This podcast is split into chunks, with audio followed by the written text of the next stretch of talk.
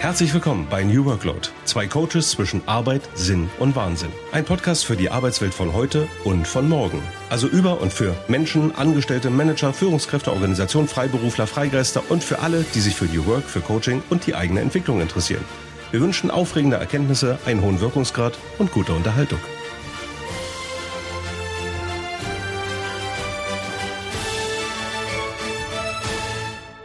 Hallo Björn. Hallo Daniel. Und hallo Johannes. Hallo.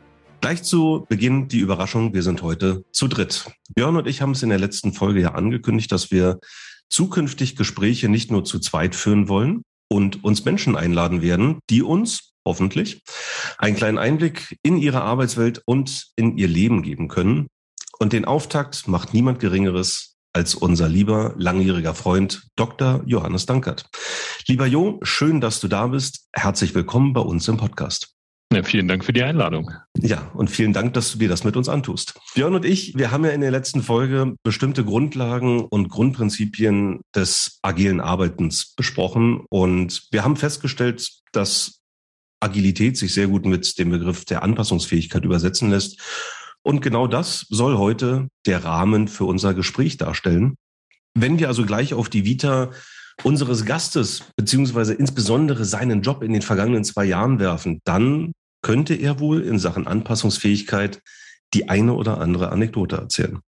Aber allem voran, lieber Jo, stelle dich uns doch selbst kurz vor. Wer bist du und was machst du?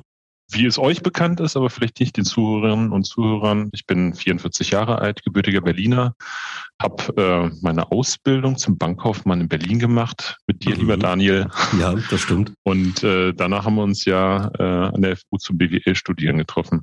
Ja. Danach. Den Björn auch. Dem, dem Björn auch, ja. Björn war uns ja immer etwas voraus, so wie es jetzt immer noch der Fall ist. Ja. Und ähm, aber danach war eben die Frage, was macht man eigentlich mit so einem Studium? Ich glaube, ich hätte auch niemals gedacht, dass ich jetzt im, in einem Gesundheitsnetzwerk oder in der Krankenhausbranche tätig bin. Also ich bin ja. danach bei einem Wirtschaftsprüfungsunternehmen gewesen und bin dann eher über die Promotion in, das, äh, in die Richtung Krankenhaus gelangt. Mhm. Ja, und da äh, in dieser Branche arbeite ich seit 2008 und äh, seit 2012 auch bei meinem jetzigen Arbeitgeber Vivantes und mhm. seit 2020 quasi mit Beginn der Corona-Krise auch in der Konzerngeschäftsführung. Sehr schön, vielen Dank. Da werden wir nochmal drauf zu sprechen kommen. Ganz auf genau. insbesondere diese letzten zwei Jahre, aber vielleicht auch auf einiges anderes auf dem Weg dahin. Ähm, wir wollen aber gerne mal einen Einstieg finden, um dich ein bisschen näher kennenzulernen, der vielleicht ein bisschen anders ist, als man das sonst so macht. Ich möchte dich mal kurz auf eine kleine Gedankenreise mitnehmen. Wenn du vielleicht mal auf dein Leben zurückblickst, welche Ereignisse, Menschen, Orte haben dich zu der Person gemacht, die du heute bist? Ja, das ist wahrscheinlich relativ vielfältig, so wie bei jedem Menschen. Es gibt so ein paar Erlebnisse, Ereignisse, die einen ja durchaus prägen. Ich glaube, dazu gehört auch die Ausbildung erstmal, wie man auf Menschen zugeht. Das war ja auch so ein bisschen der, äh, der Stressor, äh, auch im Gespräch von uns dreien, glaube ich, vor über 20 Jahren, ja, wieso macht man eine Ausbildung? Ja, damit man vielleicht auch äh, im Kundenkontakt, so hieß es ja auch wirklich noch äh, bei der mhm. Bank, ähm, wie interagiert man mit Menschen? Und ich finde, dass man als junger Mensch, der gar nicht so viele Berührungspunkte außerhalb seines Klassenverbandes oder Schule oder Freundeskreis hat, da schon sehr viel lernt, ja, offen und kommunikativ auf Menschen zuzugehen. Und da in diesem Schalter-Setting war es sicherlich so, dass man Menschen begeistern und auch für sich gewinnen musste. Das ist sicherlich prägend als Situation gewesen. Das ist jetzt also quasi eher die Rahmenbedingungen, die dazu geführt haben, äh, wie man so wird ähm, äh, und welche charakteristischen Eigenschaften sich vielleicht immer nach und nach ausprägen. Und ansonsten glaube ich natürlich, dass irgendwie ein die Eltern prägen, das Setting, in dem mhm. man aufwächst. Und ich glaube, wir haben das ja auch schon, auch schon in Schulzeiten ist es ja auch, wie geht man im Freundeskreis miteinander um, wie diskutiert man da was? Und das prägt einen schon. Also mhm. ich finde, dass man einerseits open-minded sein sollte, gerade wenn man Führungsperson ist und Führungskräfte äh, auch mit ausbilden muss, was, äh, was bewegt einen. Man muss immer irgendwie einen Blick dafür haben, was könnte Neues da sein und welche Situationen stellen sich ein. Und äh, da hat uns sicherlich auch unser Studium mitgeprägt. Also der alte Professor Schreiöck. Ja, mhm. Und viele Sachen, die ich jetzt irgendwie erlebe, ähm, so eine Rekapitulation dessen, was man im Studium gelernt hat. Ja, das äh, finde ich schon interessant. Man konnte das damals gar nicht so richtig bewerten und einordnen. Und jetzt erst kommt es nach und nach, dass es dann, dass vieles im Studium besonderen Wert hatte und dass man sich das wirklich nochmal eher anschaut und Revue mhm. passieren lässt. Was war damals eigentlich gemeint? Und deswegen, äh, wenn ich jetzt so im Studium sagen würde, was hat am meisten Eindruck hinterlassen, als äh, wie man, wie man führt und Organisation aufbaut, dann war es sicherlich auch Professor Schreiöck. Und ähm, dann in beruflichen Stationen gibt es sicherlich immer Menschen, die einen prägen. Auch äh, im Rahmen meiner Promotion war ich in den USA. Da gab es auch eine Person, Nancy Schlichting, die Henry Ford ähm, ähm, Hospital Network geleitet hat und was die so für Ansätze hatte und wie sie damit umgegangen ist. Äh, da spiegelt sich, sich äh, sicherlich auch vieles wieder von dem, was man auch über das Studium aufnahm und dann selber miterlebt hat. Also wie kann man überhaupt große Organisationen meines Erachtens nur führen, indem man auch Resonanzkörper aufbaut, indem man Gruppen einberuft. Man weiß ja selber meistens nicht alles immer besser. Man muss das Setting dafür haben und die Personen dafür haben, dass man dann eben eine optimale Entscheidung trifft. Mhm. Und das ist so in der Nachschau äh, so ein Mehrklang aus Personen und Erlebnissen, äh, von denen ich annehme, dass sie sich äh, schon nachhaltig bei mir festgesetzt haben. Ja. Wenn wir das jetzt vielleicht noch mal ein Stückchen konkreter machen und auf dein, auf dich persönlich beziehen, als Mensch, wie du dich selber wahrnimmst, wie du andere Menschen wahrnimmst, führst, dich selber führst, ja. Gab es da Situationen in deinem Leben oder Personen, durch die dir etwas zu dir selbst und der Art, wie du dich selber oder die Welt betrachtest, klar wurde? und wo du merkst, da habe ich mich auch richtig entwickelt. Also ich glaube, das ist auch wieder, also da gibt es kein, kein singuläres Ereignis, was dazu führt, ja, und auch keine singuläre Person. Das glaube ich jetzt nicht. Also zumindest bei mir ist es jetzt nicht so, dass es ein Aha-Erlebnis gibt, sondern eher so im fortlaufenden Prozess. Und ich glaube, das hat ja dann auch mit, wie viel Reflexion lässt man zu bei sich selber, was, was hat einen geprägt. Und ähm, äh, ich bin jetzt grundsätzlich eher, glaube ich, sehr, sehr positiver, offener, vielleicht auch innovativer Mensch, der äh, es erstmal auf sich wirken lässt. Ja. Ich möchte auch nicht böse über die Welt und Menschen denken. Ja, es gibt da Böses und man sollte auch nicht naiv sein. Aber glaube ich, das grundsätzliche Menschenbild, was man zulässt, äh, das sollte erstmal ähm, gut sein ja, dass man mhm. das, das, das Gute auch im Menschen sieht. Und trotzdem ist es ein Stück weit vielleicht die, auch, die Erkenntnis über die letzten Jahre, was lässt man auf sich einprasseln, einwirken. Und äh, je höher man in Hierarchiestufen steigt, desto eher sind ja auch alle immer freundlich und nett und widersprechen mhm. einem nicht. Ne? Also ein typisches Phänomen von äh, positiven Bias. Ja, ist ja, ist ja total toll, was ich sage, weil ja. widerspricht ja keiner. Ja, äh, dann muss es ja gut sein. Also bin ich, bin ich auf dem richtigen Weg. Und dann, dann muss man, glaube ich, auch mal ähm, selbstkritisch zulassen, dass es eben, dass eben nicht alles gut ist, was man macht und was man tut. Und auch gerade jetzt in den letzten zwei Jahren gibt es viele Situationen, bei denen man froh sein muss, dass man auch äh, kritische Stimmen gehört hat und dass man andere Stimmen zulässt. Ja, weil sonst funktioniert es in so einer Krisensituation eben nicht. Mhm. Ja, spannend. Also ich würde da gerne nochmal bei zwei Dingen nachhaken oder einen Kommentar abgeben, ähm, den wir in unserer ersten Folge auch schon, nee, in der zweiten Folge erwähnt haben. Ähm, Coaching ist ja ursprünglich auch unter anderem genau aus dem Grund, den du schilderst, gerade ähm, so populär geworden, weil eben Personen in hohen Führungspositionen in, in der Hierarchie äh, oftmals äh, nur noch sehr selektiv Feedback bekommen. Ja, und deswegen braucht es ja, das ist ja so, wir sind, äh, beschäftigen uns ja auch mit Coaching, auch eben mal diese andere offene Perspektive durch jemanden, der eben nicht auch in einem Abhängigkeitsverhältnis steht. Ne? Also das fand ich nochmal ganz interessant. Aber nachfragen würde ich gerne nochmal zum Thema Selbstreflexion oder Reflexion. Du hast gesagt, ja, es hängt ja auch davon ab, wie viel Reflexion man zulässt. Wie ist dir das mit der Reflexion im Laufe der Jahre gegangen? Warst du da schon immer offen für oder ist das auch ein Muskel, den du trainiert hast? Wodurch ist dir das klar geworden, dass das Bedeutung hat? Ich glaube, das ist eher ein Muskel, mhm. äh, den, den man trainieren muss. Ja, weil gerade wenn man Erfolg hat, dann denkt man ja, alles das, was man macht, ist das Richtige, weil sonst hätte ich ja keinen Erfolg gehabt. Also das, äh, man soll ja auch nicht die ganze Zeit damit hadern oder, oder im, äh, so, Selbstzweifel haben, aber trotzdem so ein Stück weit es zuzulassen, dass man drüber nachdenkt, ob das, was man macht, wirklich das Richtige ist oder ob vielleicht auch noch andere Schlenker zum selben Ziel geführt hätten.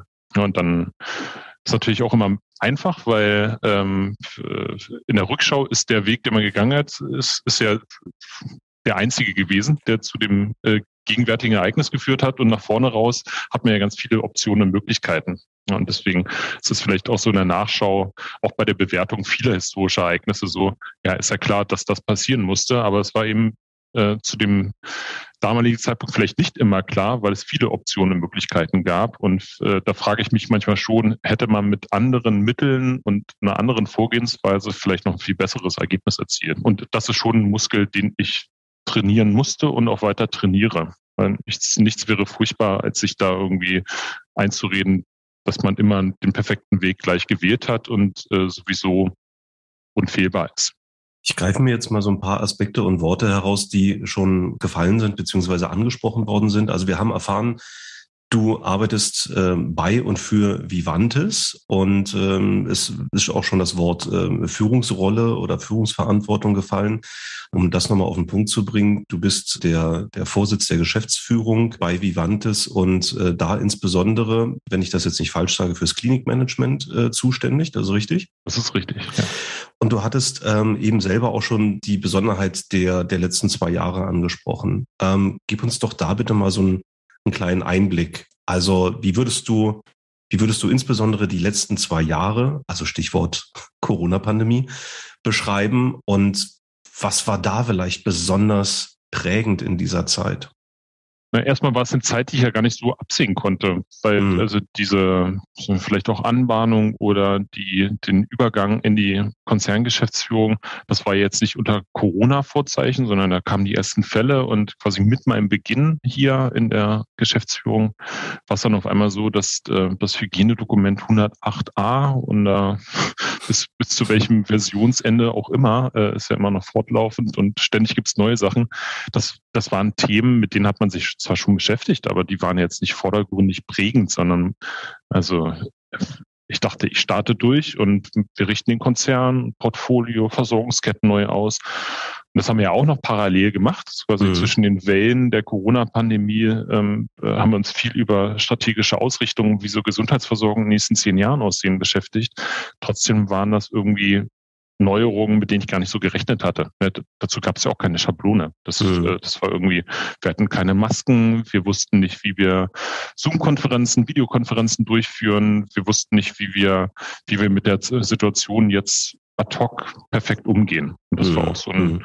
das war schon ein ziemlich ruckliger Prozess und ich glaube, wir haben dafür irgendwie ein ganz gute, äh, man braucht ja Routinen, die Sicherheit schaffen, die ja. Organisation Sicherheit geben und äh, irgendein Regelwerk braucht man ja auch für die Krise, auch wenn die Unsicherheit, die dann jede Woche irgendwie sich neu anbahnte und das war ja sehr, sehr dynamisch. Und die erste Welle war nicht so wie die zweite und äh, die jetzige Situation ist auch nicht vergleichbar mit dem, was vor zwei Jahren auf uns zustürmte. Das ist mhm. ja wirklich zwei Jahre her. Ne? Also Freitag, der 13. März, haben wir entschieden, dass wir alle planbaren Eingriffe, OPs absagen und quasi auf den Notbetrieb umstellen. Das war ja nichts vorhersehbar. Wir hatten uns nicht wochenlang darauf vorbereitet und danach äh, war es jetzt auch nicht unbedingt klar, wie sich das in den nachfolgenden Wellen entwickeln würde oder ob es überhaupt nachfolgende Wellen geben könnte. Mhm. Und dann ähm, gab es ja immer wieder Events, die auch das Lagebild komplett anders dargestellt haben. Also alle hatten sich auf die Impfung gefreut oder die Impfung ersehnt, dann war der Impfstoff aber dann doch wieder zu knapp.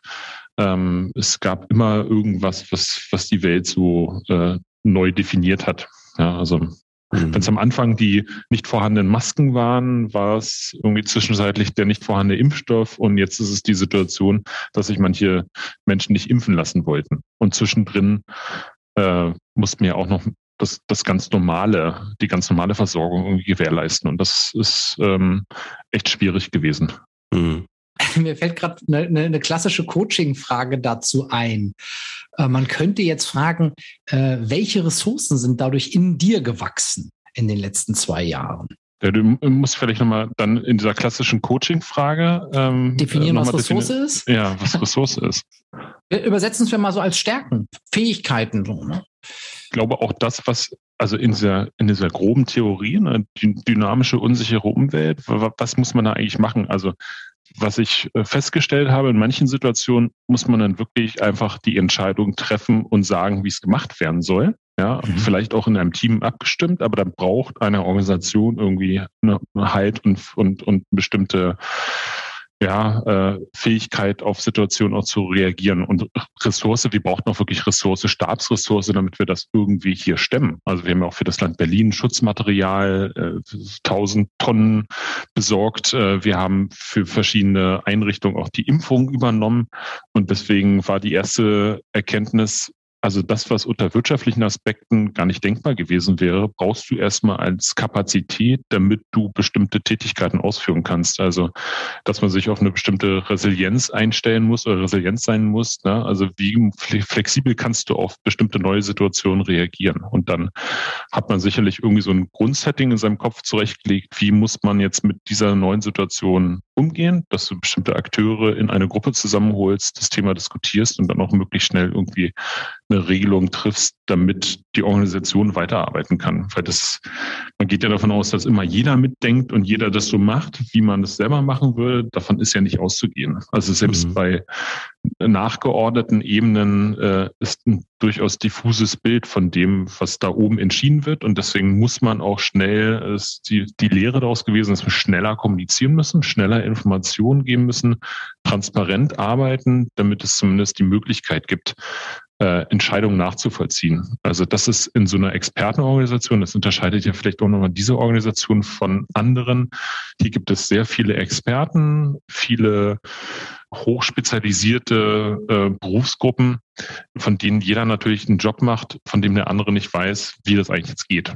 Ja. Und deswegen, äh, dadurch entsteht natürlich auch viel, wir wollen verstehen, warum ihr das so macht. Ne? Also das Erklären mhm. ähm, und darstellen, warum man das so macht. Und das sind wir aus meiner Sicht gut oder besser geworden, als was äh, als es vorher war. Das war ja vorher vielleicht auch gar nicht so in dem Maße notwendig. Ne? Also ja, ja. und wie tauscht man sich aus? Ne? Also das sind also vielleicht nicht die Ressourcen, die du meinst, die gewachsen sind, aber schon das Empfinden, dass man, wie geht man in, in bremslichen Situationen äh, auch mit der Organisation um und was erwartet die Organisation von dir und dem Führungsteam, damit sie da überhaupt mitziehen kann.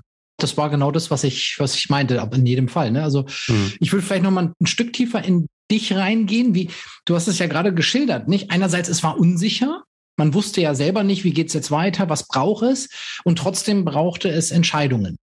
Was macht das denn innerlich mit dir? Wie ist es? Fällt dir das leicht? Ähm, was geht dir da selber für ein Prozess durch Kopf und Herz? Ich hatte da auch echt schlaflose Nächte, weil es, weil es in vielen Situationen ja auch so war, dass du nicht wusstest, ob du alles das geregelt hast, was zu regeln ist, damit äh, es am nächsten Tag in der nächsten Woche halt möglichst gut weitergeht. Und das, mhm. ja. das hat einen schon, das führt einen an Grenzen, das belastet einen. Und äh, trotzdem denke ich ja manchmal, es ist genauso wie beim Sport oder beim Trainieren des Muskels. Wenn du, wenn du heutzutage in die Situation von vor zwei Jahren reingeworfen wirst, dann würdest du wahrscheinlich sagen, ja, das, das machen wir alles jetzt quasi. Wir wissen, wie es läuft, mhm. wir wissen, wie es funktioniert. Also aber immer dieses Verschieben der Grenzen des, mhm. was du selber für dich für machbar hältst, das war schon eine interessante Erfahrung. Ja, und dann, mhm. ja, äh, auch das Chaos beherrschen ist ja eine Kompetenz. ja. Äh, und dass du auch ein Stück weit Chaos zulassen musst, äh, weil die ja. Erkenntnis, dass du nicht alles abschließend regeln kannst und gibt natürlich auch wahrscheinlich äh, unterschiedliche Grade an Perfektionismus, ähm, aber dass du wenigstens ähm, das Grundlegende geregelt hast und darüber hinaus ein Stück weit auch Unsicherheit zulassen musst. Ja, damit musst du leben lernen. Das ähm, habe ich, glaube ich, im Laufe der auch schon in der Vor-Corona-Zeit. Ne? Am Anfang denkst du, bist ja jetzt hier äh, Geschäftsführer, war ich äh, als Start der Geschäftsführer im kleinen Grund- und Regelversorger.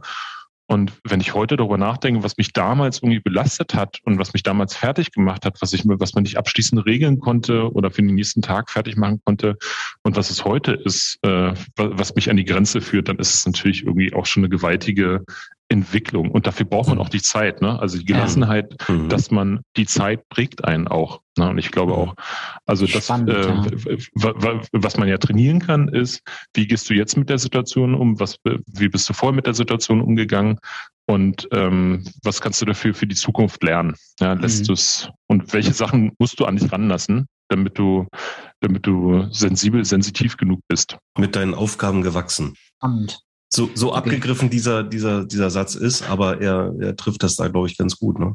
Naja, also die, die, ich glaube, die, dass die abgedroschenen Phrasen immer oder die Sprichwörter hm. oder Redewendungen immer mhm. irgendwie einen starken Kern Wahrheit haben. Und ich ja. meine, das ist, ob du das jetzt in der Corona-Krise machst oder in sonstigen krisenhaften Situationen, die man im Laufe der Menschheitsgeschichte immer wieder angetroffen hat. Also der Kern bleibt eben. Mhm. Der klingt abgedroschen für jemanden, der es jetzt erlebt hat, aber für die, die es noch nicht erlebt haben, ist es dann eben immer wieder das Aha-Erlebnis. Und deswegen, ich ja. finde es auch spannend, dass es ja. eben viele Sachen gibt, äh, die durchaus in, in, einem anderen Setting, in einer anderen Phase dann immer wieder vorkommen und mhm. Menschen vor dieselbe Situation Herausforderung stellen.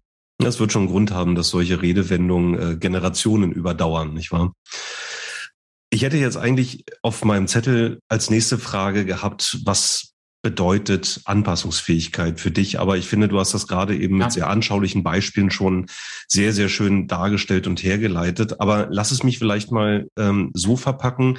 Du hast ja vorhin selber angedeutet, wir beide haben mal zusammen eine Ausbildung gemacht und ähm, das kann man ja erweitern. Wir haben nicht nur zusammen die Schulbank gedrückt, wir haben also eben auch die Berufsschulbank gedrückt gemeinsam. Und wenn du dich an diese alte Zeit, und jetzt tut's ganz kurz weh, das ist 20 Jahre her, wenn du dich an diese Zeit die wir zusammen in einem Großkonzern verbracht haben.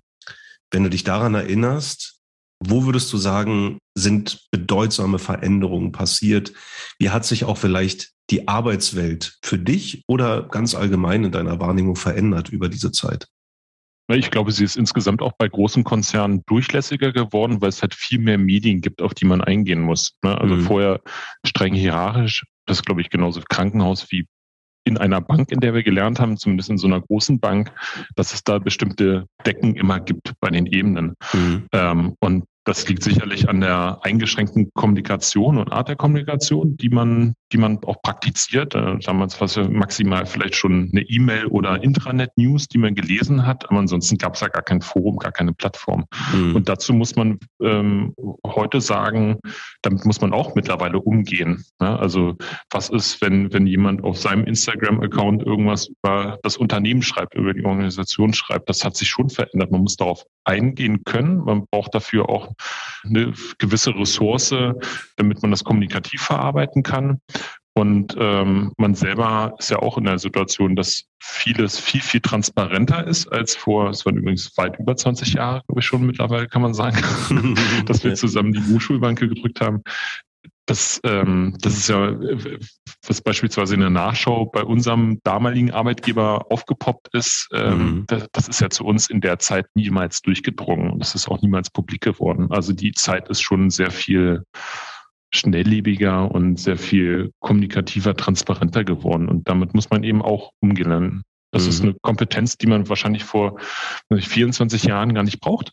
Und das ist ähm, zumindest jetzt aus meiner Sicht eins der, eine der überlebenswichtigen Kompetenzen, die man sich aneignen muss. Wie geht man damit um? Ja, mhm. Also das muss man ein Stück weit zulassen, da immer zu sagen, darauf gehe ich nicht ein, damit will ich mich nicht auseinandersetzen, äh, führt ja nicht dazu, dass man dann ähm, auch beispielsweise im Rahmen der Unternehmenskultur äh, unbedingt was Gutes macht. Also man muss mhm. sicherlich nicht zu einem Stellung beziehen, man ist auch Quatsch und es wird auch äh, manchmal verdreht, ja, dass man sagt, also man muss nicht zu jedem, zu jedem Teil etwas beitragen. Ja, das bringt mhm. ja auch die Organisation dann nicht weiter, aber es gibt viel mehr Kommunikations-, Redebedarf und, und äh, Aufnahmemöglichkeiten. Mhm. Ja, spannend. Du hast ja gerade schon davon gesprochen, dass jetzt einerseits technologische Veränderungen in der Zeit passiert sind, äh, sich dadurch auch Prozesse, Kommunikationsprozesse verändert haben. Und wir haben ja im letzten, unserer letzten Folge das Vier-Quadranten-Modell von Agilität uns mal angeguckt. Nicht? Da haben wir unterschieden auf der einen Ebene zwischen der Organisation, die agil sein kann, und dem Individuum und dabei noch jeweils nach den sichtbaren Dingen der Agilität, ne? Prozesse zum Beispiel, oder aber auch nach den unsichtbaren. Und da hast du ja auch gerade schon einen genannt, die Kultur, die Unternehmenskultur ähm, und natürlich auch die unsichtbaren Dinge in den Menschen. Und da haben wir gesagt, so die Haltung ist das vielleicht. Und ich hätte das Gefühl, ja, es hat sich technologisch was verändert, die Prozesse haben sich dadurch auch ein Stück verändert, aber hat sich nicht auch ein Stück die Haltung verändert, die notwendig ist? Du hast vorhin von der hierarch strengen Hierarchie gesprochen. Und ich könnte mir vorstellen, vor allem auch in so Expertenorganisationen, spielt ja auch die innere Haltung in der Zusammenarbeit eine sehr wichtige Rolle. Ja, also da ist sicherlich jetzt nicht nur durch Corona viel passiert, sondern insgesamt die letzten Jahre, dass man, da ist ein Generationswechsel, ähm, gerade jetzt in hier bei Führungskräften, Chefärzte und Chefärzte mussten ja vor 20 Jahren nicht irgendwie besondere kommunikative Fähigkeiten haben, sondern einfach nur sagen, es geht jetzt links oder rechts lang und wer mir nicht folgt, äh, fliegt hier raus. Und heutzutage ist es schon so, dass man die Chefärztin, Chefarzt braucht und trotzdem von ihm erwarten muss, dass er bestimmte Dinge genauso wie in jedem anderen ähm, Organisationsumfeld zumindest ein Stück weit erklärt und die Menschen auf eine andere Art und Weise mitnimmt. Mhm. Auch das klingt abgedroschen, ist aber so, weil es heutzutage erwartet wird und ich glaube auch zu Recht erwartet wird, weil eine Organisation dadurch ja auch besser werden kann. Also das alles, ähm, was vielleicht für 20, 30, 40 Jahren alles noch hinter dem Vorhang passierte, ist heutzutage eben auch ein Stück weit ähm, klarer, transparenter. Und ähm, wenn man jetzt die Unternehmensziele auch, äh, zumindest jetzt für so ein Gesundheitsnetzwerk, äh, mal definieren oder einen Blickwinkel nehmen, ist es ja auch vernünftig und gut. Ne? Also wir wollen die bestmögliche Qualität für Patienten und Patientinnen abliefern und dafür müssen wir natürlich auch wissen, woran könnte es dann liegen, dass diese Qualität nicht dem entspricht, was wir eigentlich als Sollzustand uns wünschen. Mhm. Und ähm, das ist ja so ein bisschen dann auch dieses volkswirtschaftliche Hidden Information äh, Spieltheoretische.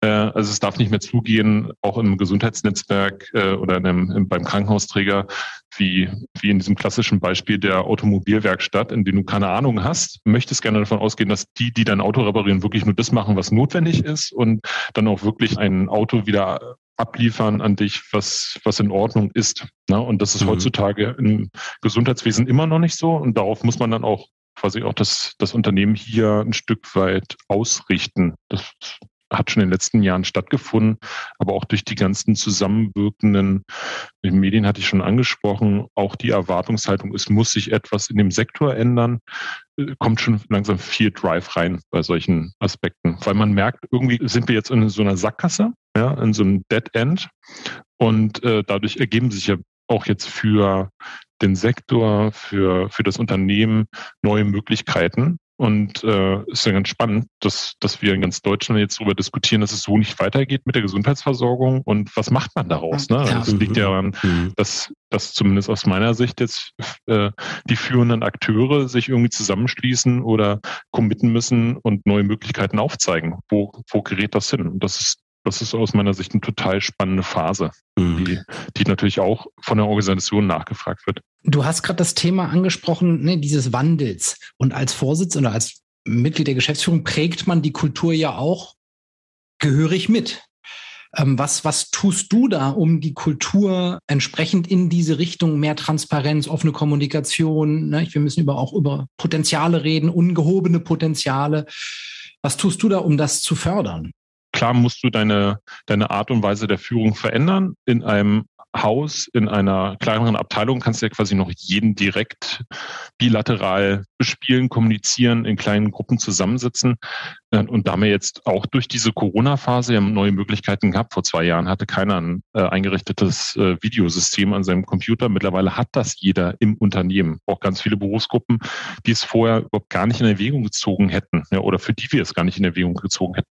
Deswegen haben wir mittlerweile auch die Möglichkeiten, äh, Konferenzen, Videokonferenzen zu machen für Mitarbeitende, damit, also sag ich mal, äh, fragt die Geschäftsführung irgendwas mhm. oder wir, ähm, wir versuchen bidirektional zu kommunizieren, also auch Fragen zuzulassen, ja, dass, äh, dass das ein Weg ist, wie man mit bestimmten Dingen umgeht. Und dann versuche ich als äh, Person auch noch irgendwie so wahrnehmbar zu sein, dass ich sage, also trotz aller neuen Technik, trotz aller Möglichkeiten über Videokonferenzsysteme oder Video-Roadshows an den Standorten vorhanden zu sein, dass man wirklich noch ähm, physisch vor Ort über Stationen oder Bereiche läuft und da in Kommunikation mit Mitarbeitenden kommt, weil das, mhm. das gibt einem total viel Feedback auch. Ja, was mhm. ist, man hat ja so eine äh, verzerrte Sichtweise. Was hält man selber für wichtig? Was sind die drängendsten Probleme und was sind wirklich irgendwie, was ist ein, was ist ein Thema, ja, was mhm. gerade an der sogenannten Basis passiert, ja, was äh,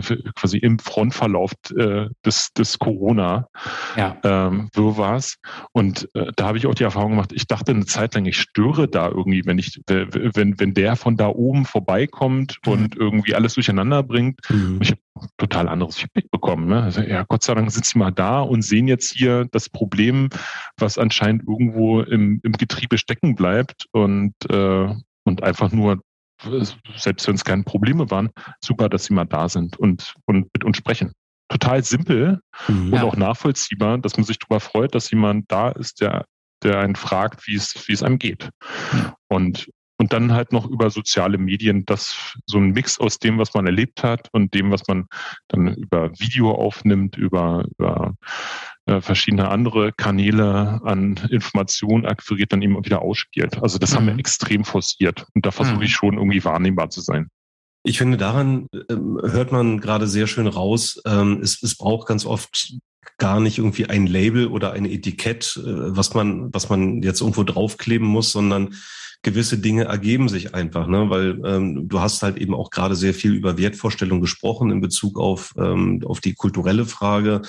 Ähm, und ja, wenn es eben um eine gewisse Offenheit geht, wenn es um Transparenz geht, wenn es um Zuhören geht, wenn es darum geht, wirklich Menschen zuzuhören, das sind ja auch alles so Grundpfeiler äh, des, des agilen Arbeitens. Ne? Also so wie Björn und ich das auch in der, in der letzten Folge schon besprochen haben.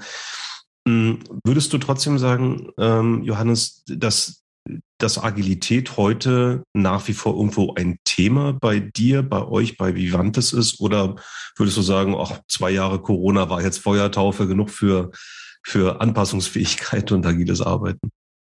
Ich denke, das war eher der Start, Punkt, dass wir gesehen haben, was ist alles möglich. Das ist mhm. ja teilweise jetzt das Positive, wenn auch jetzt äh, im Auslaufenden wieder das Frustrane, wie schnell es alles gehen kann. Also mhm. wie schnell wir Digitalisierung in Projekten wirklich zum Erleben einführen. Also wir hatten dieses Beispiel Videokonferenzsysteme, hatten wir vorher nicht. Ja, okay, dann, dann, dann bauen wir uns das jetzt zusammen. Wie können wir jetzt eine Tumorkonferenz, bei der man über komplexe onkologische Erkrankungen mit internen und externen Akteuren berät, mhm. äh, wie können wir die zusammenschalten? Was ist dann welche Rolle spielt Datenschutz, wie kriegen wir das, das dann irgendwie gewuppt und mhm.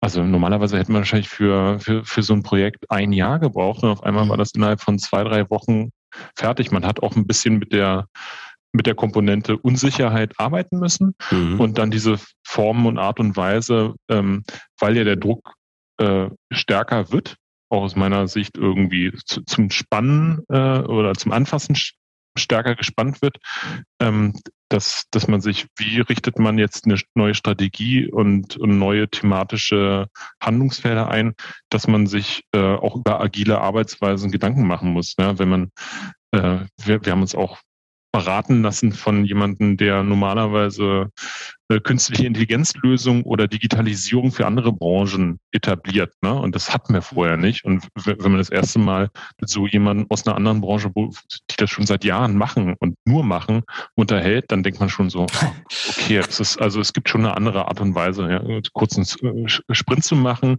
mhm. und dann mal gucken, wo man steht und das dann wieder anzupassen. Jetzt bin ich nicht der Agilitätsforscher und Experte, aber es ist interessante Dinge passiert, von denen ich sage, von denen muss das Unternehmen langfristig sich eine dicke, fette Scheibe noch abschneiden, weil es natürlich auch in diesem, ja, wir kommen mal alle als Gruppe zusammen, besprechen was, dann haben wir, dann arbeiten wir einen Projektplan und es dauert einfach Wochen, Monate, Jahre in so einer großen Organisation. wir haben 18.000 mhm. Köpfe hier, wir haben, wir, wir sind Milliardenunternehmen und äh, manchmal kommt man sich so ein bisschen doof vor, wenn man sieht, wie andere Unternehmen heute schon, heute schon arbeiten. Und dann denkt, naja, in der Branche sind wir jetzt Gott sei Dank nicht ganz alleine mit dem Stand der Entwicklung, auch was Agilität angeht.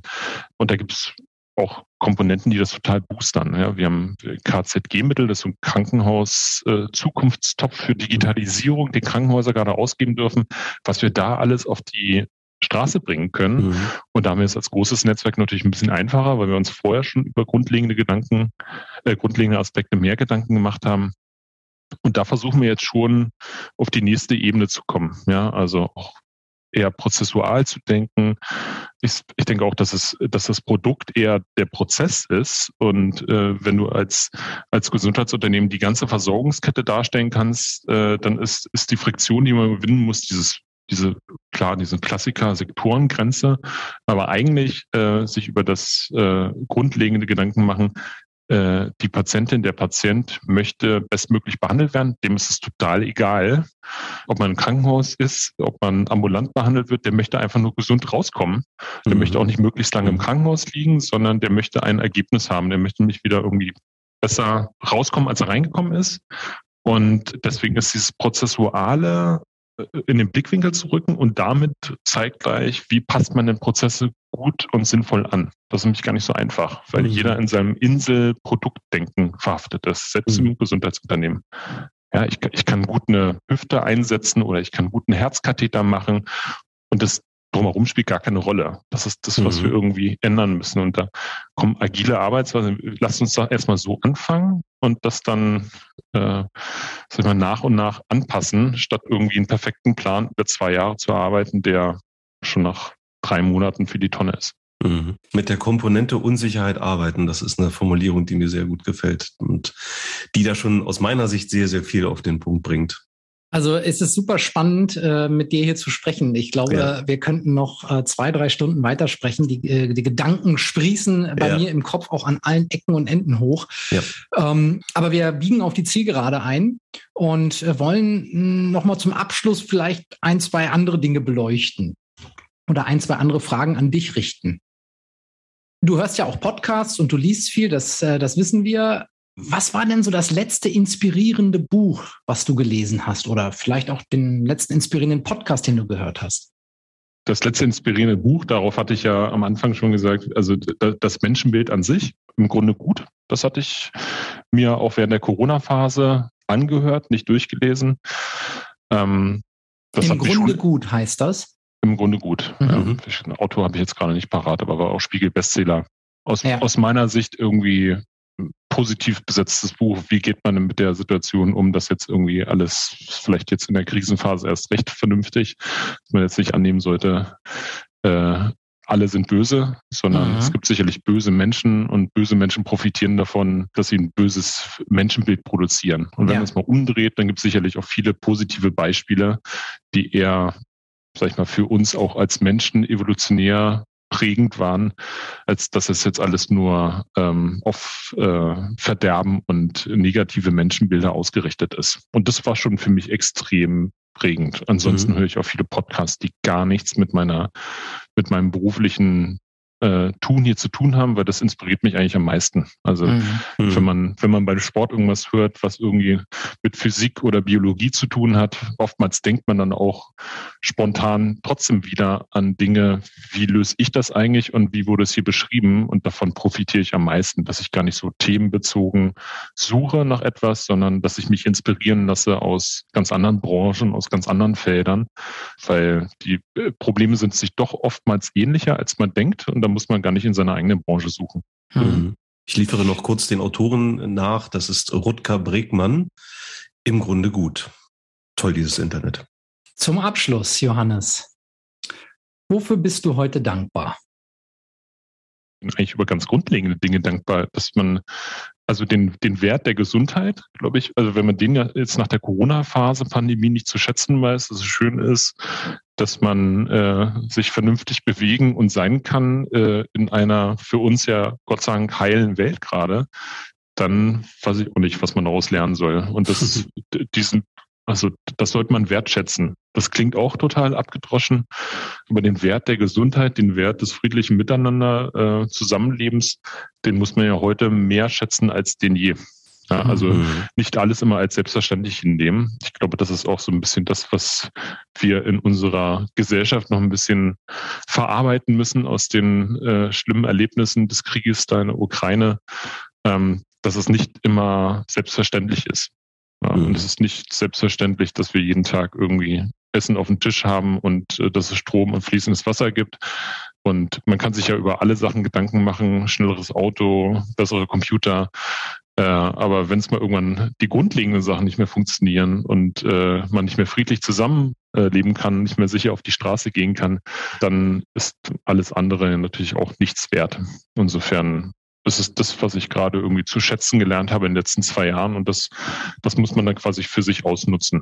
Deswegen mit Freunden zusammenkommen, darüber sprechen, über schöne Sachen oder auch über schlechte, einfach nur kommunizieren. Das ist ja eigentlich auch schon ähm, was Tolles. Björn, ein schöneres Schlusswort hätten wir uns eigentlich kaum wünschen können, oder? Nee, absolut. Ja. Vielen Dank. Vielen, vielen Dank für dieses Gespräch, lieber Jo. Ja, ich danke euch. Auch wenn es, äh, ich meine, ist ja dann immer die Frage, wie bereitet man sich vor? Haben wir ja davon abgesehen. Insofern hoffe ich, dass es nicht zu ungeordnet und äh, zu konfus rüberkam. Aber es hat mir sehr viel Spaß gemacht, mit euch hier zu reden. Uns auch. Und dann Absolut. einmal mehr vielen Dank auch für dieses sehr spontane Gespräch, äh, ja. weil tatsächlich wir haben uns sehr, sehr, nur sehr lose Leitplanken hier aufgestellt heute. Und ähm, ja, Björn hat das eben auch schon gesagt. Ich könnte jetzt noch locker eine Stunde weitermachen, aber wir müssen alle auch äh, zum Wohle unserer Hörerinnen und Hörer äh, wie immer ein bisschen auf die Zeit achten. Also, Jo, ganz tolles Gespräch mit dir. Herzlichen Dank nochmal. Vielen Dank. Wie immer am Ende einer Folge gilt, Anregungen, Kritik, Fragen zum Podcast, zu uns als Personen sehr gerne an unsere E-Mail-Adresse engage at newworklot.de. Ansonsten für alle Hörerinnen und Hörer, habt einen schönen Tag und ja, Jo, lieber Björn, macht's gut und hoffentlich bis bald. Tschüss. Tschüss.